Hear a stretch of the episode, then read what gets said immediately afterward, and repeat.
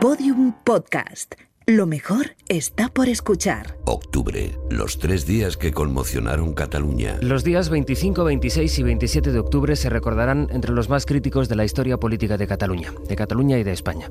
En esas horas, el entonces presidente Carles Puigdemont pasó de la determinación de convocar elecciones autonómicas y aportar así el proceso independentista, el procés, a llevar al Parlamento la declaración unilateral de independencia. En la misma tarde, el Senado activó un artículo constitucional cuya aplicación era inédita y de excepción el 155. Señorías, el resultado de la votación es presentes 262, votos emitidos 262, sí 214, no 47, abstenciones 1. Por lo tanto, queda aprobada la propuesta en relación con el requerimiento del Gobierno al Senado de aprobación de las medidas a las que se refiere el artículo 155 de la Constitución. ¿Qué ocurrió en aquellas tres jornadas de confusión, caos y vértigo? ¿Quién medió y trató de influir en cada uno de los protagonistas políticos? A la Generalitat de Cataluña y al Congreso. ¿Qué hubo que no viéramos si todos estábamos viendo? Señorías, se levanta la sesión. Al mes de aquello, el diario El País publicó un artículo que reconstruía los hechos que conmocionaron Cataluña. Lo firmaban los periodistas Xavier Vidal Folk y Miquel Nugue.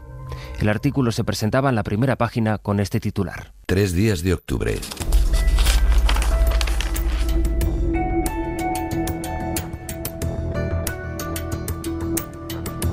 Miércoles 25 de octubre. Ese miércoles fue de mucho movimiento. El entonces presidente Puigdemont recibe a consejeros eh, de su propio gobierno informalmente, pero él ya sabe lo que pensaban hay unos cuantos que son radicalmente contrarios a la vía, dijéramos, más eh, legalista, que es la de convocar elecciones anticipadas convocar unas elecciones para renunciar al mandato democrático que tenemos por parte de nuestros ciudadanos es un contrasentido. Trabajamos. En cambio, en el frente de mm, volvamos a los raíles de la normalidad. Pues vamos a, a, conjurarnos, a serenarnos unos días, unas semanas, quizás unos meses. Nos vamos a comprometer a volver al statu quo antes. Es decir, volver a la legalidad por su parte. Bueno, volver a la legalidad también supone dejar de tener intervenida la Generalitat. Y Vidal Fol describe el ambiente del miércoles por la mañana. En Palau, el gobierno se reúne de forma informal. Se inclina por proclamar la independencia. Está también el expresidente Artur Mas, que estará casi todas las veces. El Pleno del Parlamento prevé aprobar la independencia en dos días, el viernes, para cuando el Senado cuenta con aprobar el 155. Puigdemont corre contra el reloj, sabe de las divisiones en su gabinete y escucha otras voces. Al mismo tiempo, durante esa mañana sigue eh, recibiendo personas y opiniones, entre ellas muy destacadamente la de su predecesor, de su antecesor, José Montilla, el socialista eh, Montilla, que le dice, mm, atención, mm, si sigues por esta vía eh, unilateral y de proclamación de la República, puedes poner en riesgo no solo tu cargo, sino también pondries en riesgo les institucions catalanes. Hem d'evitar la declaració unilateral d'independència i podem evitar el 155. Jo no vull ni una cosa ni l'altra. Encara és possible que el president Puigdemont prengui decisions per al restabliment democràtic, Son reuniones graves con afirmaciones graves. José Montilla ha sido presidente de la Generalitat y como tal habla con Puigdemont. Le traslada la posición del PSOE, como relata Miquel Noguer. Que le trae un mensaje importantísimo. Le trae el mensaje de que um, el PSOE nunca apoyará la aplicación, la ejecución del artículo 155 mientras uh, haya elecciones en Cataluña. La convocatoria de elecciones en el marco de la legalidad, en el marco constitucional por eh, parte del presidente Puigdemont para el partido Socialista sería una manifestación del acatamiento de la legalidad vigente, excluiría cualquier consideración de una declaración unilateral de independencia y, por lo tanto, el Partido Socialista entiende que no sería procedente la aplicación del artículo 155. Montilla acaba con una pregunta para Puigdemont. No harás todo esto sin hablar antes con alguien de Madrid.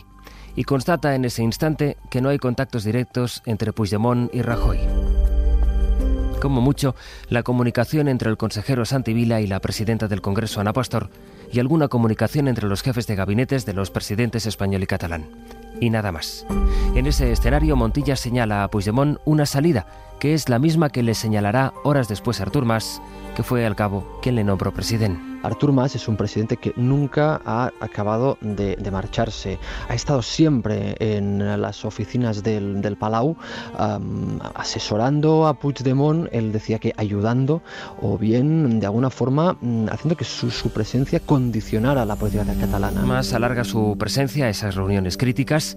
Quiero tu opinión, le pide Puigdemont y Mas le responde, te doy y te daré mi apoyo. Y, más creo que era el único que era consciente de la soledad real en la que se encontraba Puigdemont en ese momento, ¿no? ante las grandes decisiones, las grandes soledades.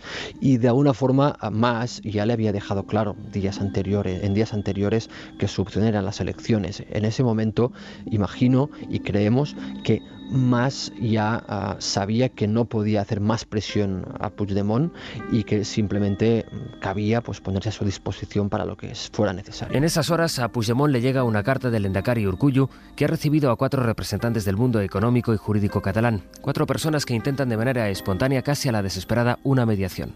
Urcullu escribe sobre los logros alcanzados en 40 años y el riesgo de perderlo todo en una sola tarde. Urcullu, pues sabemos que ah, había estado hablando con Puigdemont desde el verano prácticamente, si no cada día, dos o tres veces a la semana, y que en este caso también entra muy condicionado por algunos empresarios que le piden, por favor, que actúe. No deben adoptarse decisiones que agraven aún más la situación.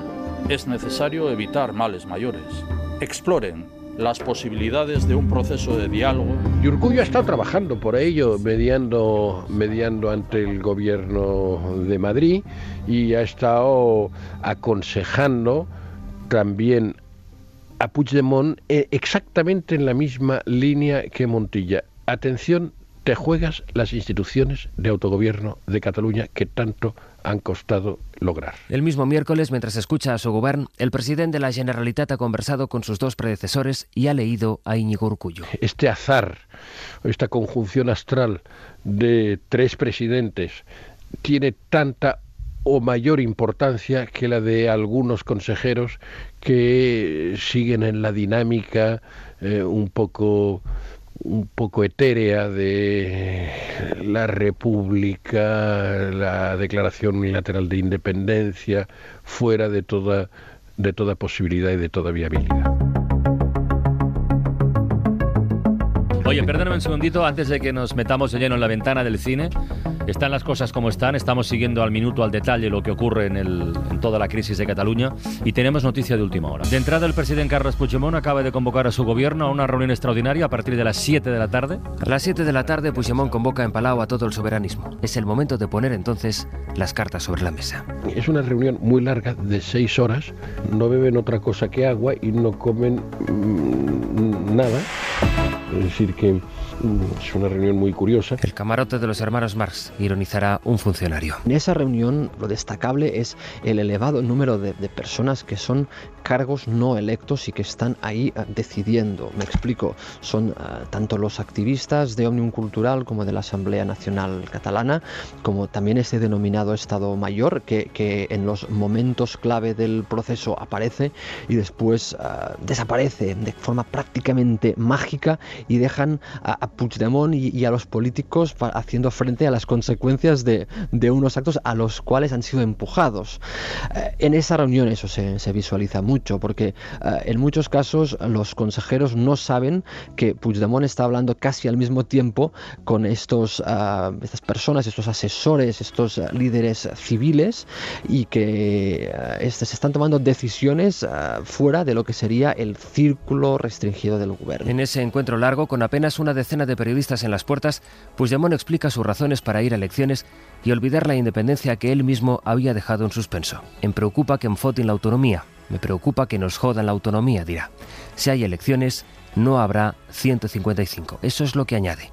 Algunos le apoyan, más, por ejemplo, su consejero Santivila también.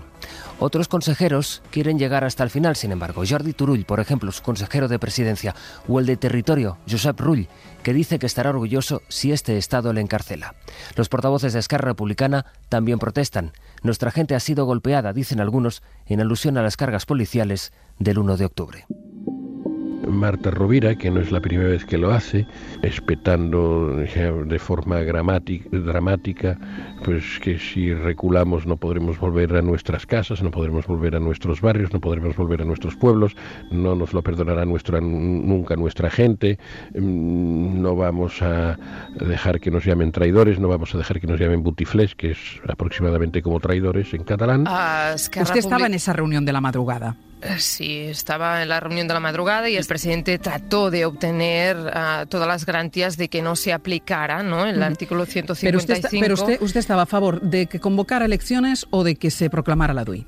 Uh, nosotros, Esquerra Republicana, y así lo decíamos, um, si no había unas razones uh, muy contrastadas de por qué debíamos convocar unas elecciones, pues uh, lo que expresamos en aquel momento era que nos debíamos a un mandato democrático, ¿no? Y así lo hemos explicado siempre. ¿Usted rompió a llorar en esa reunión? Mm, no. ¿No lloró en esa reunión?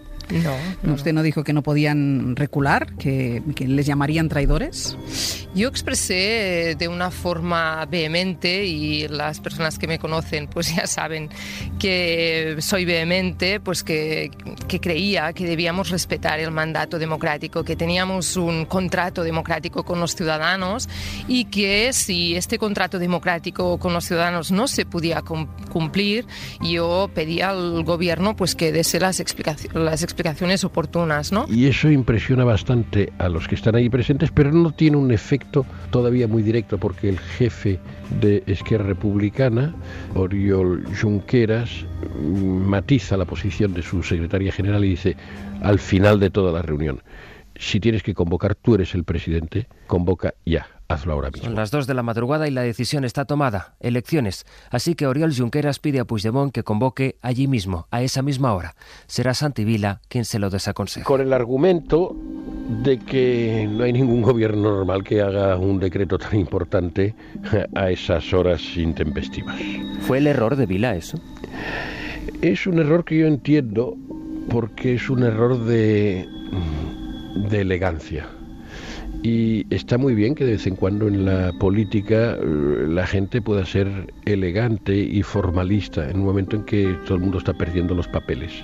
Por tanto, es un error que comprendo y que incluso me parece que puede caer simpático a mucha gente. Es decir, no vamos a hacer esto, eh, no vamos a añadir mascarada a la mascarada. Viene a representar su posición, ¿no? acabar? acabar o no? Acabat. Demà al matí hem de tornar, Marta.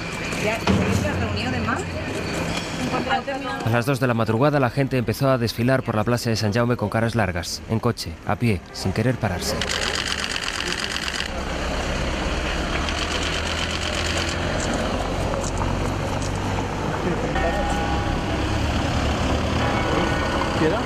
Todos fueron a dormir, las horas que durmieran, dando por seguro que Cataluña iría a unas elecciones autonómicas, que no habría declaración unilateral y se evitaría la intervención de la Generalitat. Hubiera cambiado la historia si Puigdemont hubiera convocado de madrugada. Pero la historia es conocida. Puigdemont no convocó.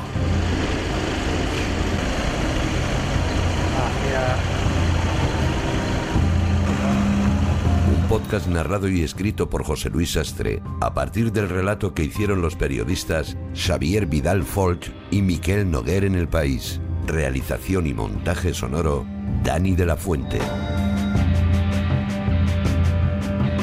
Todos los episodios y contenidos adicionales en podiumpodcast.com y en nuestra aplicación disponible para iOS y Android.